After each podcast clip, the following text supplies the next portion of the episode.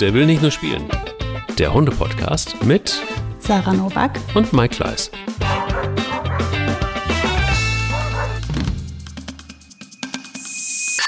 Guten Morgen, liebe Sarah.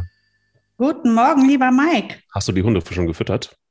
Sicher, natürlich. Guck mal auf die Uhr. Ja. Logisch. Okay, okay, okay. es gab schon Superfoods heute Morgen. Es gab schon Superfoods heute Morgen. Könnt ihr irgendwie tatsächlich, genau, da gehen wir irgendwie noch drauf ein, auf Superfoods und überhaupt auf Futter. Denn Pets Daily sind heute auch wieder mit dabei und es gibt 25 Prozent auf die Erstbestellung mit dem Kennwort Hundeliebe. Das ist ganz wichtig, das müsst ihr eingeben. Und dann habt ihr die 25 Prozent, ob es Superfood ist oder ob es Lachsöl ist oder ob es Hunde-Belohnungsleckerlis sind. Ähm, völlig egal, sucht euch etwas Nettes aus. Und wir starten in die Folge. Wenn ihr zwischendurch gerne auf www.petsdaily.de geht, dann ähm, könnt ihr das auch nebenbei erledigen. Ich freue mich sehr. Wir haben einen Gast heute Morgen, Sarah. Ich freue mich irre. Ich freue mich total. Hallo Jenny. Hallöchen. Jenny ist Verhaltensbiologin und wir haben das Thema Kastration schon mal angesprochen in einer unserer Folgen. Es war ein, puh, da gab es sehr, sehr viele Reaktionen. Äh, da gab es sehr viele Menschen, die gesagt haben, ja, total richtig, was die Sarah da gesagt hat. Hunde kastrieren und so, das ähm, macht doch gar keinen Sinn. Dann gab es welche, die gesagt haben, doch, ist total äh, wichtig, dass man das tut. Wir wollen das Thema heute nochmal mit einer Verhaltensbiologin besprechen, die sich wirklich damit auskennt. Und äh, dementsprechend haben wir gesagt, komm, nee, du hast gesagt, Sarah, wir müssen mhm. Jenny unbedingt einladen. Das haben wir jetzt auch getan. Und ähm, ich bin sehr gespannt, was sie uns gleich zu sagen hat und wie sie die ganze Sicht der Dinge ähm, beleuchtet. Aber es gab heftige Kritik.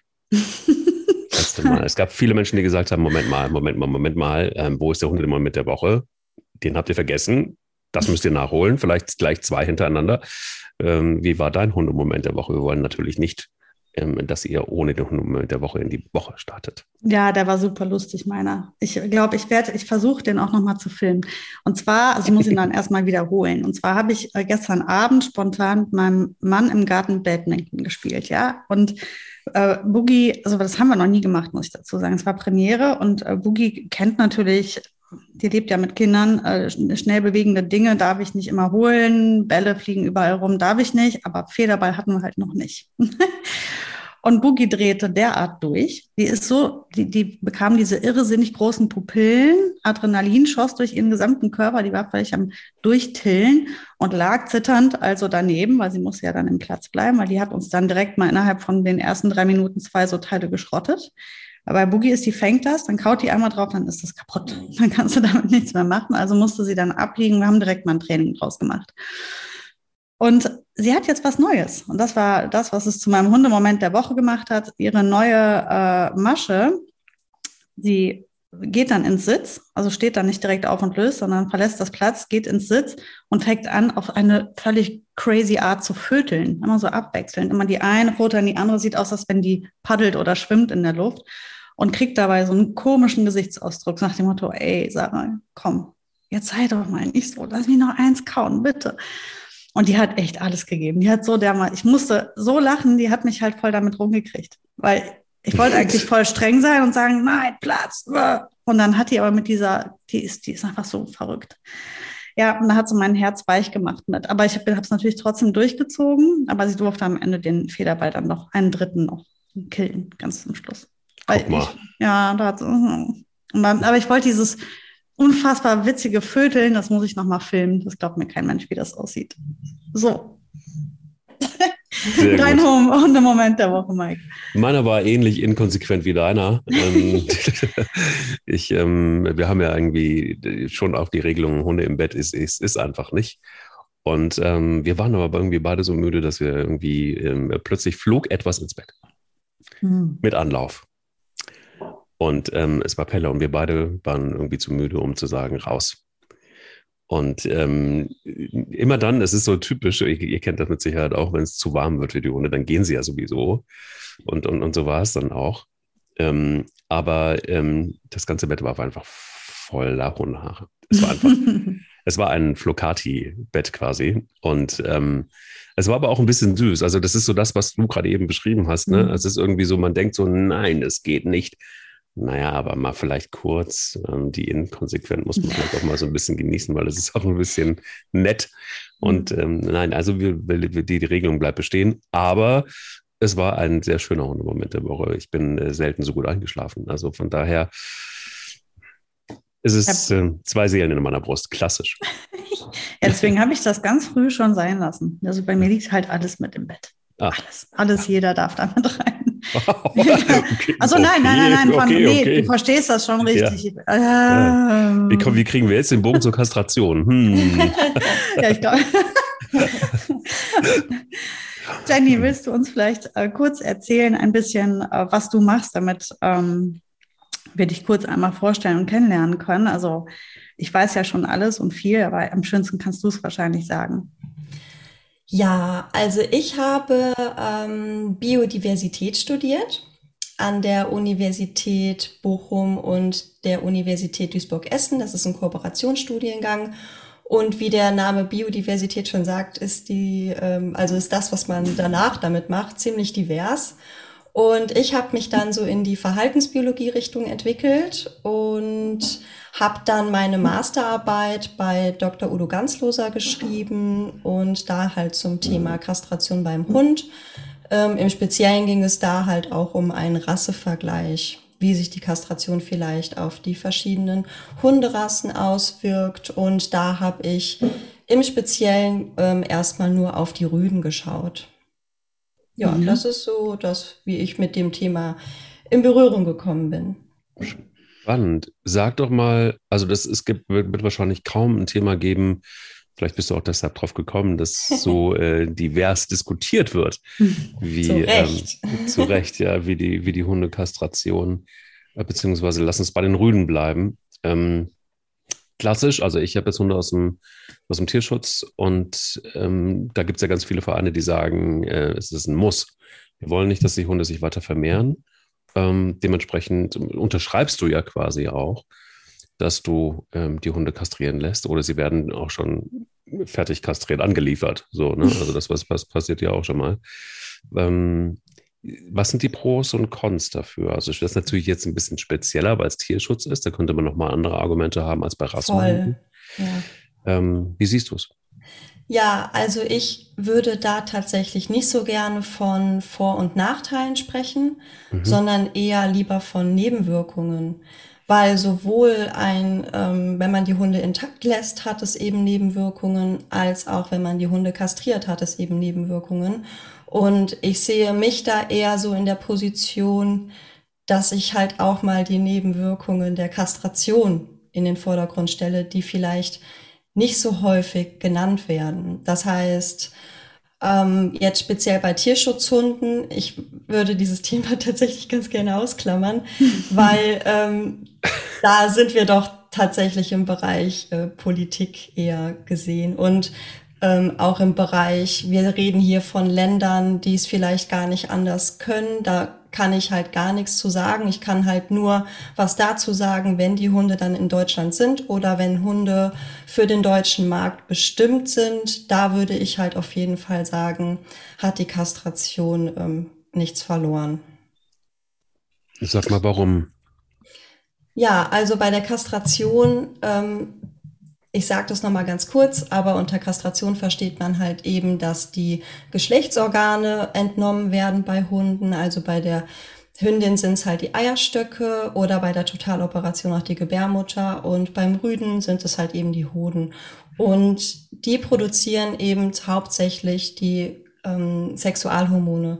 Und die Sexualhormone haben einen sehr, sehr großen Einfluss auf unsere Entwicklung und auch was die Pubertät beim Hund angeht.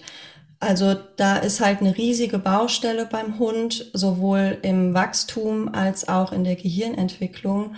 Und dadurch, dass wir eben in der Forschung noch nicht so weit sind, um zu sagen, eine Kastration macht auf jeden Fall das beim Verhalten, ähm, würde ich halt nicht unterschreiben, dass eine Kastration immer, eine Kastration immer was Gutes bedeutet. Und deswegen ist so mein Leitspruch, ich bin nicht pauschal gegen Kastration, sondern gegen Pauschalkastration, eben weil die Forschungsergebnisse so divers sind. Mhm. Ähm, was mich jetzt äh, speziell nochmal interessiert ist, ähm, oft wird ja von den Vorteilen einer Kastration gesprochen. Also gerade in der Tiermedizin ähm, wird dann oft gesagt, ähm, wir entgehen der, also das ist eine Art Krebsvorsorge ähm, beim Rüden. Äh, Prostatakrebs bei der Hündin, die Mamatumore, die oft äh, kommen. Ähm, dann haben wir ähm, in der Verhaltens, äh, auf der Verhaltensebene oft wird beschrieben, die Rüden wären weniger, ich sage jetzt mein unbeliebtes Wort, aggressiv. Ähm, sie wären ruhiger, sie würden kindlicher bleiben. Ob das jetzt ein Vor- oder Nachteil ist, sei jetzt mal dahingestellt, aber es wird oft als solcher propagiert. Ähm, meine Meinung kennst du ja oder kennen eigentlich alle schon, aber jetzt würde ich gerne mal hören, wieso ähm, Wieso ist, also ist das so? Stimmt das so? Kann man das so sagen? Ist es in der Tat so? Ist es ähm, Krebsvorsorge? Ist es so, dass die äh, Hunde weniger aggressiv oder wild sind oder ähm, weniger Konflikte haben? Wie siehst du das? Also ich würde die Frage jetzt gerne aufteilen. Einmal ähm, das Thema Krebs gesondert machen und dann halt gehen wir mhm. aufs Verhalten ein. Und zwar beim Krebs, deswegen habe ich halt auch gesagt, ich würde da halt nicht so gerne von Vor- und Nachteilen sprechen, sondern lieber eben von Nebenwirkungen, weil ja, es wird halt immer gesagt, wir müssen die Hündinnen unbedingt kastrieren, weil die erkranken dann an Mamatumoren. Aber wir gehen da immer von einer Studie aus, die ist von Schneider und weiteren Autoren aus dem Jahr 1969 und extrem veraltet und auch schon sehr, sehr oft irgendwie widerlegt und revidiert worden. Und ähm, das ist immer so ein bisschen von den Tierärztinnen der Cliffhanger. Und es ist aber einfach so, dass wir eben bei der Kastration nicht nur Krebsarten also das Risiko an bestimmten Krebsarten ähm, zu erkranken verringern, sondern eben sich auch manche erhöhen. Und deshalb sage ich immer, man muss das Ganze immer sehr differenziert betrachten.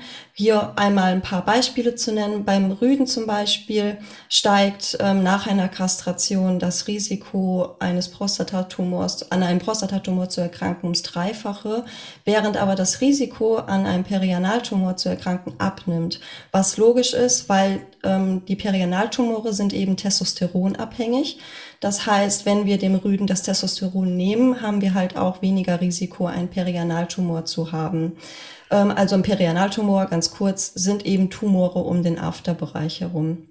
Und dann genau bei der Hündin, dadurch, wenn wir sie kastrieren und das Östrogen wegfällt und wir halt eben, ein, also dementsprechend auch mehr Testosteron haben, ähm, steigt eben bei Hündinnen das Risiko, an einem Perianaltumor zu erkranken. Also hier haben wir zum Beispiel ein Tumor, mhm. zwei Geschlechter und zwei verschiedene Auswirkungen von der Kastration.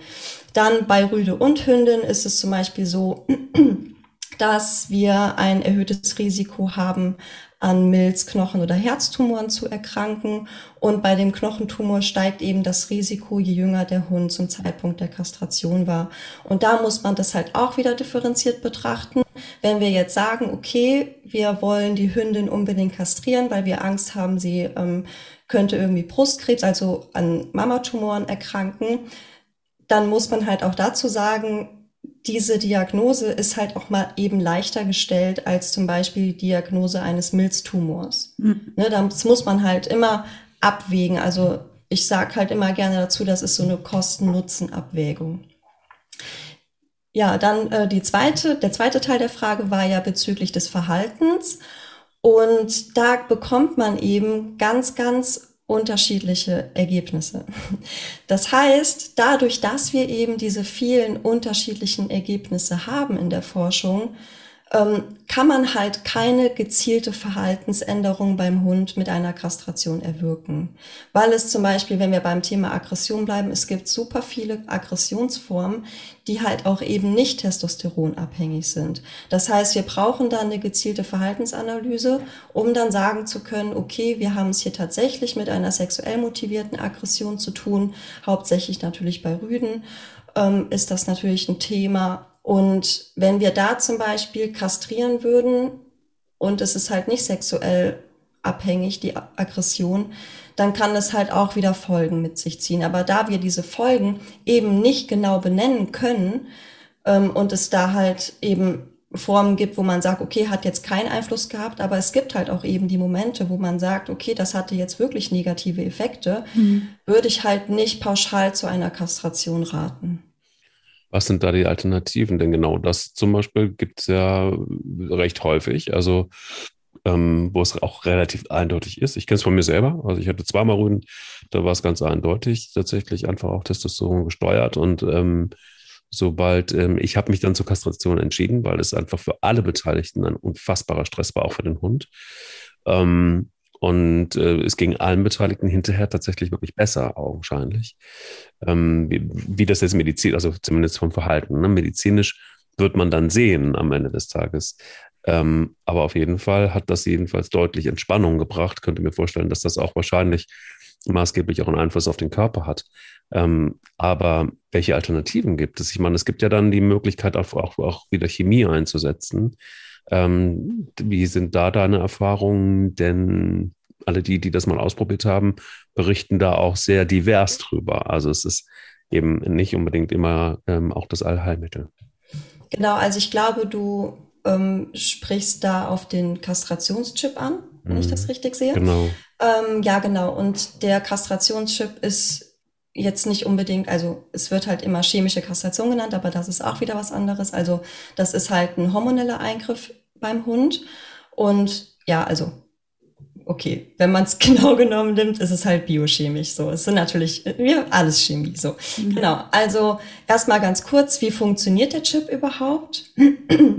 Da ist es so, dass wir beim Rüden natürlich eine Testosteronproduktion in den Hoden haben.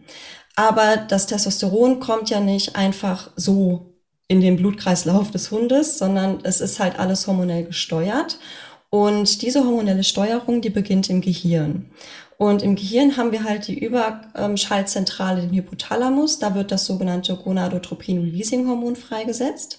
Und das bindet dann an die Rezeptoren der Hypophyse, wo dann eben FSH und LH freigesetzt wird, also das follikelstimulierende Hormon und das luteinisierende Hormon.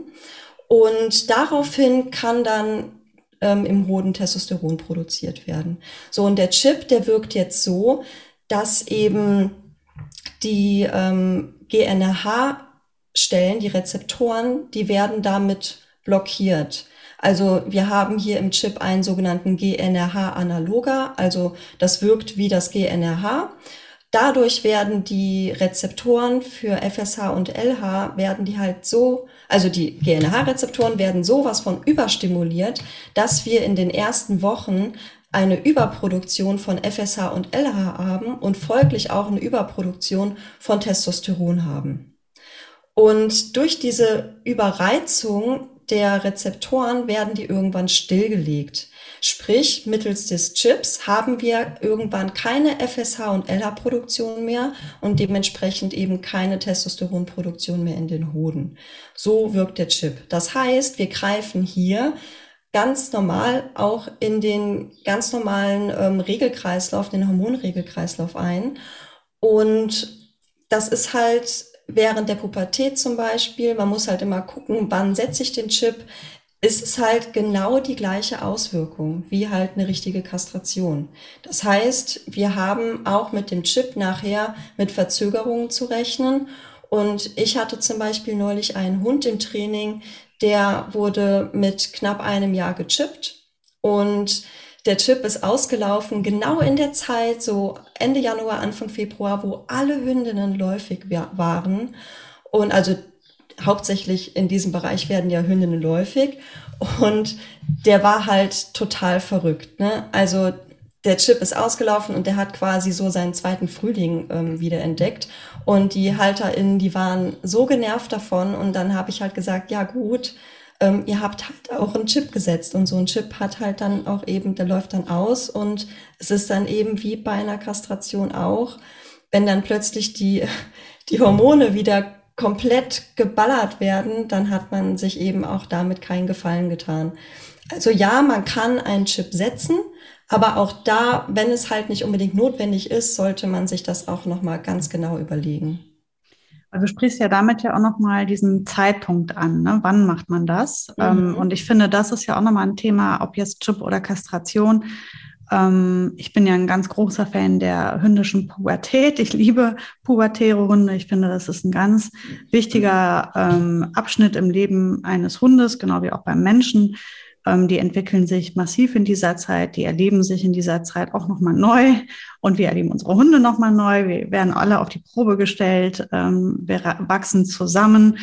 Ähm, ich als Hundetrainerin finde diesen ähm, Abschnitt fantastisch.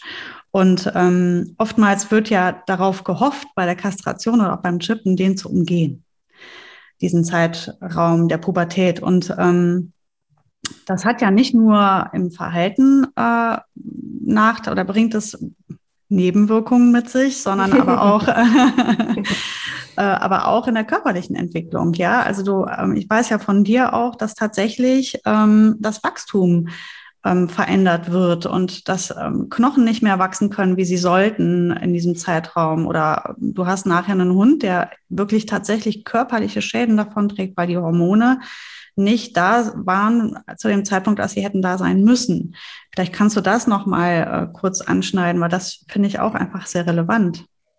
Ja, also was wir halt auf jeden Fall während der Pubertät beziehungsweise halt während der Adoleszenz, die Phasen gehen ja ineinander über, also die Phase des Erwachsenwerdens beim Hund, ähm, da passieren natürlich auch einige körperliche Sachen, die wir natürlich auch direkt sehen können. Und da hast du ja jetzt das Längenwachstum der Röhrenknochen angesprochen. Und so ein Knochen, der wächst halt eben und der wächst so, dass wir oben am Knochenansatz eine weiche Fuge haben, die sogenannte Wachstumsfuge. Und die Sexualhormone sind eben hauptsächlich daran beteiligt, diese zu schließen. Das heißt, wenn wir die Sexualhormone wegnehmen, dann haben wir ein verzögertes Schließen der Wachstumsfuge. Sprich, werden wir zum Beispiel während der Pubertät kastrieren, können zum Beispiel auch einige Knochen schon ausgewachsen sein, also das Längenwachstum ist schon abgeschlossen und bei anderen eben noch nicht. Und so ist es dann halt auch nicht unüblich, dass wir halt auch bei Kastraten häufiger Gelenkserkrankungen zum Beispiel haben. Also das wollte ich nochmal ganz kurz direkt erwähnen ähm, wo sich die Leute uneinig sind, ist eben das Verhalten. Wo man sich aber absolut nicht uneinig ist, das ist der wissenschaftliche Konsens über die medizinischen Nebenwirkungen einer Kastration. Also das konnte man schon sehr, sehr gut untersuchen und dementsprechend, wenn man zum Beispiel sagt, man hat jetzt, man weiß nicht, wie sich das aufs Verhalten auswirkt, dann sollte man doch immer im Umkehrschluss sagen, aber ich weiß, wie es sich nachher medizinisch auswirken kann. Und dann zu sagen, pauschal zu kastrieren, das ist eigentlich kein logischer Schluss. Hm. Da gleich noch eine Frage zu, aber, aber erstmal ähm, ähm, höre ich knurrende Hunde mägen. Deshalb gehen wir ganz kurz in die Werbung. Wir sprechen heute nochmal über richtig, richtig, richtig gutes Futter. Und zwar tun wir das mit Sabrina von Pets Daily, der Tierärztin, die uns schon ganz schön lange mittlerweile begleitet. Und äh, erstmal guten Morgen. Guten Morgen. Sag mal, worauf achtet Pets Daily denn eigentlich bei der Fleischauswahl für seine Produkte und was unterscheidet Pets Daily von Produkten anderer Hersteller? Das würde mich jetzt mal, nachdem wir so lange sprechen, wirklich mal interessieren. Ja, also was uns natürlich am allerwichtigsten ist, ist der Qualitätsanspruch an das Fleisch. Also wir möchten gerne sehr, sehr gutes Futter produzieren. Das funktioniert natürlich nur, wenn man auch gute Rohstoffe verarbeitet. Das heißt, uns ist wichtig zu wissen, wo kommt das Fleisch her, auch dass es von nicht allzu weit kommt. Klar, wir verarbeiten auch Kängurufleisch, das kommt immer aus Australien, das lässt sich nicht anders ändern. Aber alle anderen Sachen versuchen wir doch aus Europa zu beziehen. Und was uns sehr, sehr wichtig ist, ist, dass ähm, auch der Hundehalter das ähm, Produkt gerne sehen und auch gerne riechen riechen mag. Also dass er nicht die Dose öffnet und als erst denkt, oh, das ist Hundefutter, sondern wow, das riecht so, als würde ich es fast selber essen. Also das ist uns ganz, ganz wichtig. Und ähm, beim Trockenfutter im Speziellen ist uns sehr, sehr wichtig, dass wir immer auch einen hohen Frischfleischanteil verarbeiten. Also dass wir nicht nur mit getrockneten Fleischprodukten oder Proteinen arbeiten. Und ähm, welche Fleischteile verarbeitet ihr in dem Futter? Ist das, aber es wird ja immer wieder gesagt, dass das dann die äh, Fleischabfälle sind, aber das wird sicher bei euch nicht so sein, oder? Genau, also bei uns ist das vor allem ein Mix aus Muskelfleisch und hochwertigen Innereien ähm, und teilweise fleischigen Knochen. Also uns ist es wichtig, dass möglichst viele Nährstoffe auf natürlichem Wege in das Futter äh, geraten. Deswegen ähm, verarbeiten wir zumindest, was Trockenfutter und Nassfutter angeht, auch nicht nur Muskelfleisch, so wie es jetzt bei unseren BAF-Produkten allerdings der Fall ist. Ähm, das ist äh, also so, dass wir auch die Sachen im Hundefutter verarbeiten, die ähm, hochwertig sind, aber eben aus welchen Gründen auch immer nicht auf dem menschlichen Teller landen sollen oder weil man das nicht essen mag, sondern ähm, die aber für den Hund super sind. Also sehr, sehr viele natürliche Nährstoffe bringen und das sind eben vor allem die Innereien. Aber wenn man jetzt von der Fütterung ähm, mal ausgeht, Muskelfleisch direkt gegen äh, Fütterung von Innereien, was ist jetzt besser? Also ähm, aus meiner Sicht ist äh, für ein gesundes, fittes Tier ist die Kombination aus beidem optimal. Also ein frisches Muskelfleisch hat halt eine sehr, sehr hohe Verdaulichkeit von fast 100 Prozent. Das heißt, von so einem Stück frischem Fleisch, ähm, das kann der Hund fast komplett in seinem Körper aufnehmen und dann halt an entsprechenden Stellen verarbeiten und nutzen. Ähm, bei Innereien muss man ein bisschen unterscheiden in zwei Kategorien von Innereien. Einmal die hochwertigen, die halt leicht verdaulich und oder besonders nährstoffreich sind. Dazu gehören halt Herz und auch Muskelmagen vom Geflügel ähm, zum Beispiel, weil das ist halt reine Muskulatur fast und deswegen genauso hochwertig ähm, wie Muskelfleisch. Mhm. Ähm, und dann eben vor allem die Leber, aber auch Niere, die halt sehr, sehr nährstoffreich sind und viele Spurenelemente und Vitamine haben. Also wenn man sich mal Wildtiere zum Beispiel in freier Wildbahn anschaut, ist es so, dass die, wenn die ein Tier gerissen haben, immer zuerst die inneren Organe fressen, ähm, weil da eben die meisten Nährstoffe drin sind. Und danach folgt das Muskelfleisch und am Ende dann halt so die Fleischreste an Rippen oder anderen Knochen. Also weil die fressen natürlich erst das, was ihnen am allermeisten bringt. Und nach dem Vorbild produzieren wir eben auch unser Futter. Was, was fressen deine am liebsten, Mike? Welches Meine? Fleisch? Hm. Oh, da gibt es einen, einen totalen Favoriten, ehrlicherweise. Und zwar, ähm, meine Hunde sind ja sehr sensitiv, ähnlich wie ich. Und ähm, das Trockenfutter sensitiv wild mit Lachs, Süßkartoffel und Maulbeere. Ähm, das ist das, was sie richtig, richtig gut finden. Und ähm, vor allen Dingen, vor allen Dingen äh, Pelle kann das gut gebrauchen.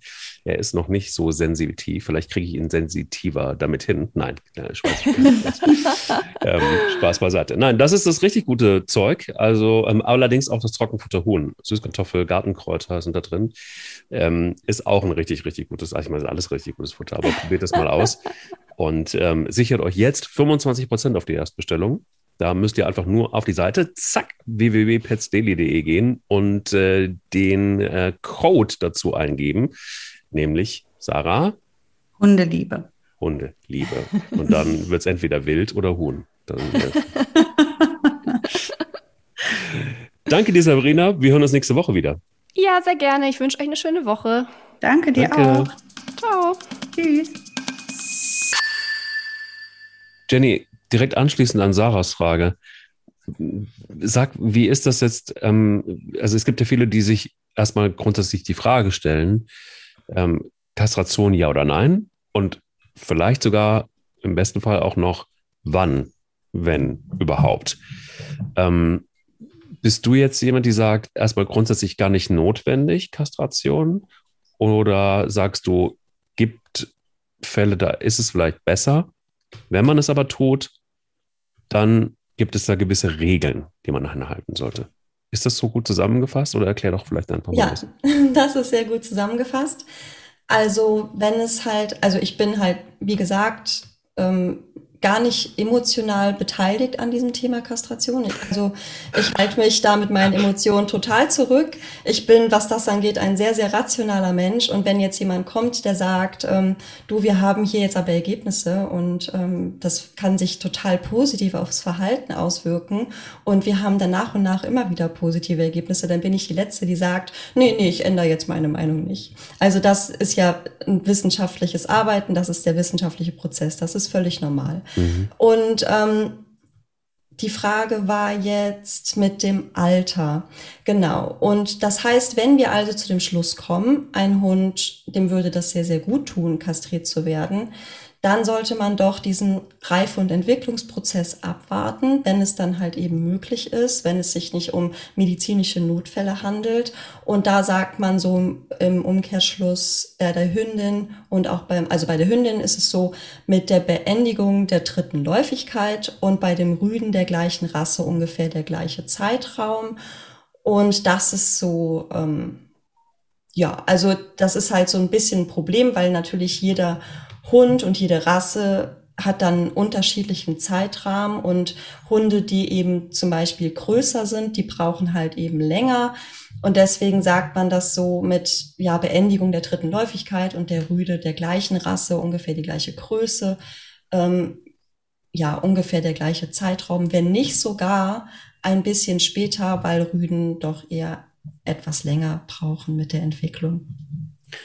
Was hältst du davon? Und also ich meine, du sagst, ich finde es sehr angenehm, dass du sagst, ich sehe das sehr unemotional, sondern eher aus der wissenschaftlichen Perspektive. Ich glaube, sowas tut immer ganz gut, weil so ein Thema natürlich auch total emotional aufgeladen ist, ganz häufig leider. Ähm, es gibt ja zum Beispiel auch äh, relativ viele Tierärzte, die ich jetzt so kenne, die sagen, gerade Männer haben ein Riesenproblem, ähm, ihren Rüden kastrieren zu lassen, ähm, weil sie sich vielleicht eventuell, äh, keine Ahnung, da reinversetzen können. Mir schließt sich nicht so richtig, weil ich irgendwie so denke, okay, wenn das das Problem ist, dann sollte man es vielleicht grundsätzlich mal ähm, einen guten Verhaltensforscher generell auch für Menschen aufsuchen.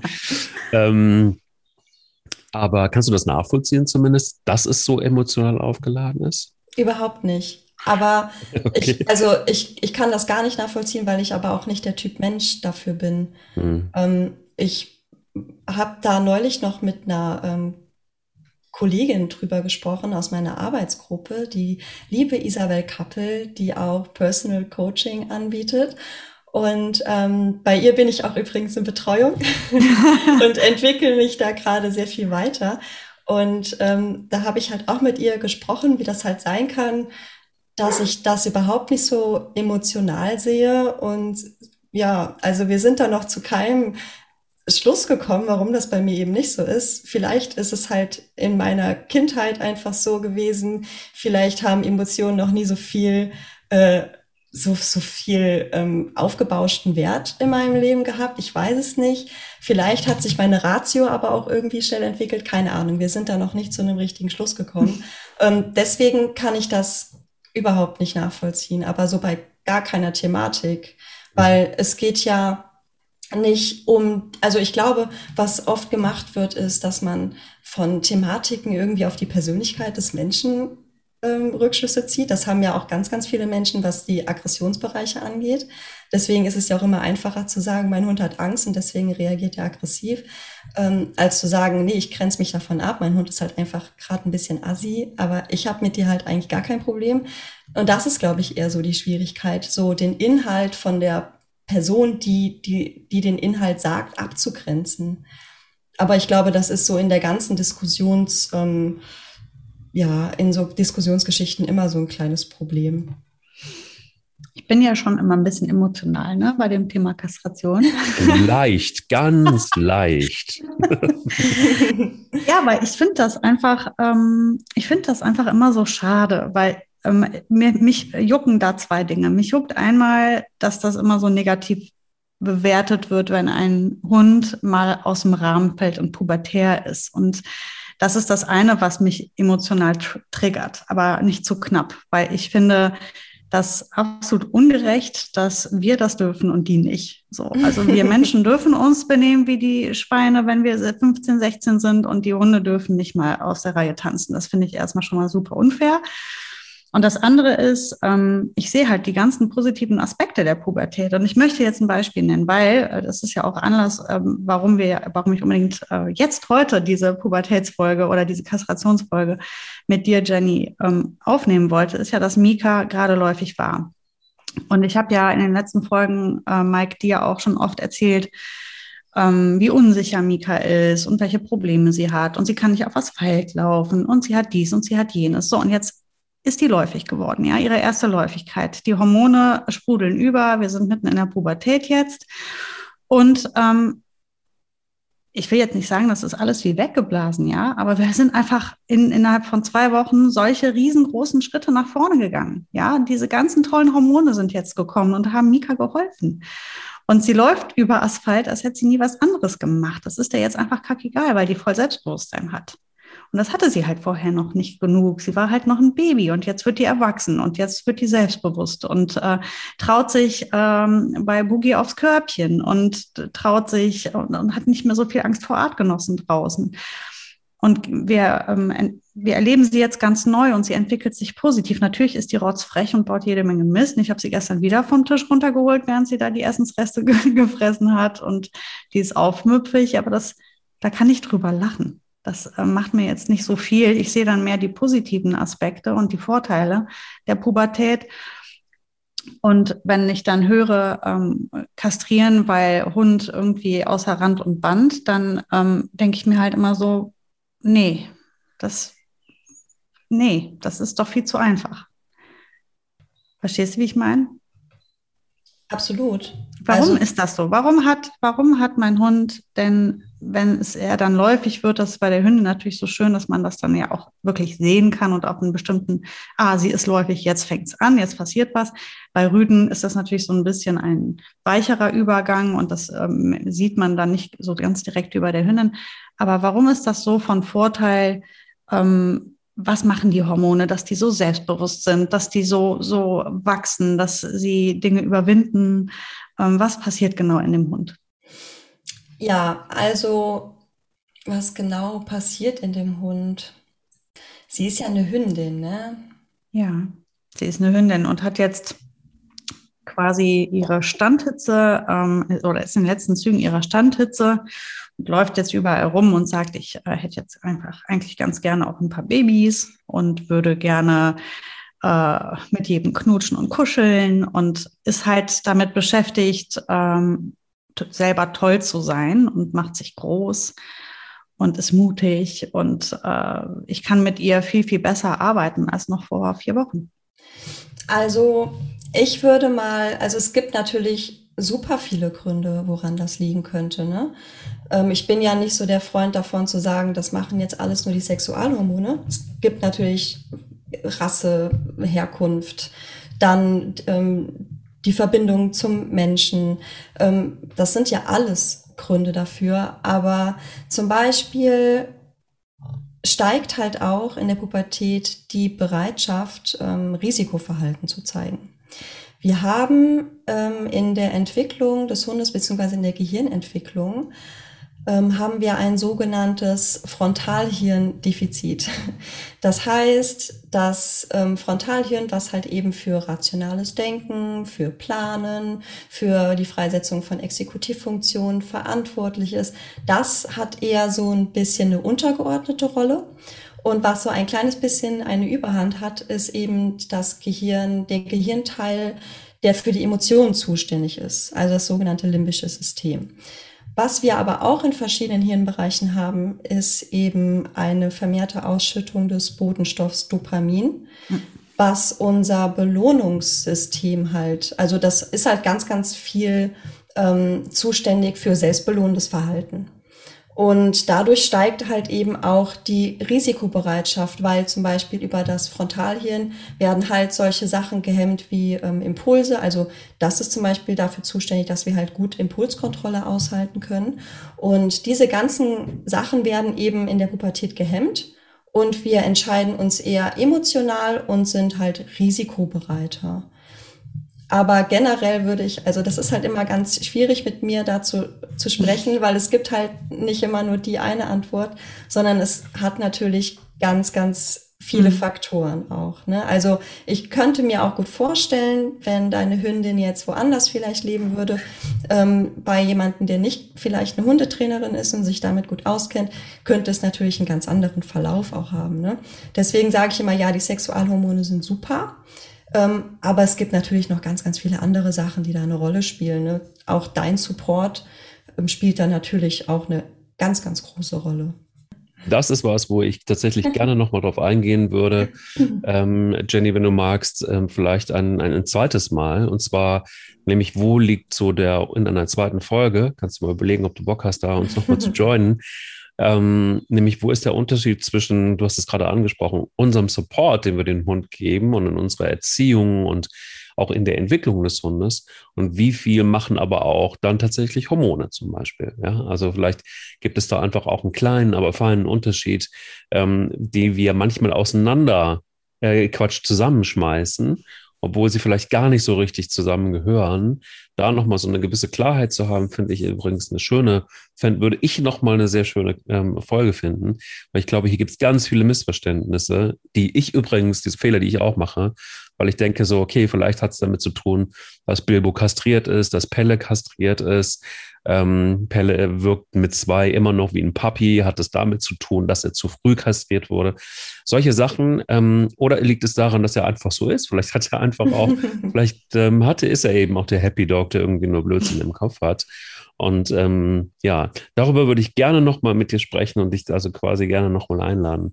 Ja, super gerne. Etwas, noch mal länger zu besprechen. Für den Moment wahnsinnigen Dank erstmal. Ich glaube, wer die Folge hört, wird erstmal ganz schön durchatmen müssen, weil das mhm. war richtig viel tolles Wissen und ich glaube, das hat geholfen, um einfach mal grundsätzlich nochmal, äh, ja, wie soll ich sagen, ähm, aufmerksam zu machen auf das, was Hormone so können und was sie so machen.